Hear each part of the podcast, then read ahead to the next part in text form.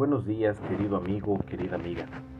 Es un gusto poder compartir contigo hoy una pequeña reflexión basada en el Salmo número 51, versículos 1, 10 y 17. Ten misericordia de mí, oh Dios, debido a tu amor inagotable, a causa de tu gran compasión, borra la mancha de mis pecados. Cree en mí, oh Dios, un corazón limpio y renueva un espíritu fiel dentro de mí.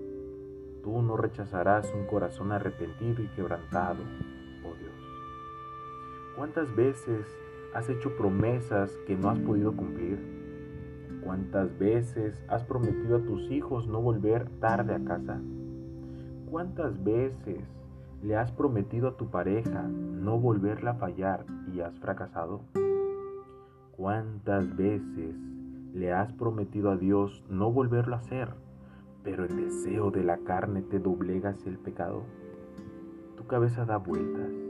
Sientes un dolor en el pecho tan grande que hasta las lágrimas duelen al bajar por tus mejillas. Sientes que ya no puedes más, que esa vida doble, esa vida hipócrita está acabando contigo y con tus seres amados.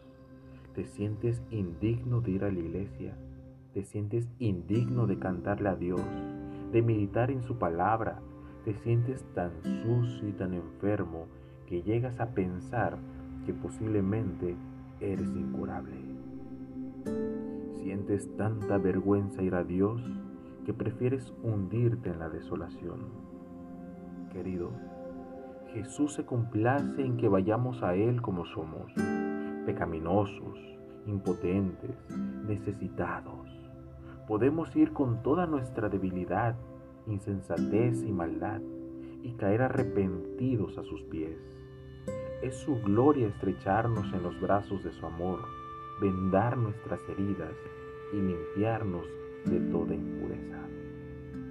Te pregunto, ¿yo tengo que sanarme y luego ir al médico? ¿O voy enfermo al médico para que él dirija mi tratamiento y me ayude en un proceso de curación? no hay ni habrá jamás nada ni nadie que pueda separarnos del amor de Dios. Ven a Él, así, tal cual estás y tal cual te sientes. Deja que sus brazos te consuelen, que sean sus manos las que venden tus heridas y que su amor cicatrice tus llagas más profundas. Deja que Dios ponga un corazón limpio y un espíritu recto dentro de ti ya es hora. Lo necesitas y lo mereces.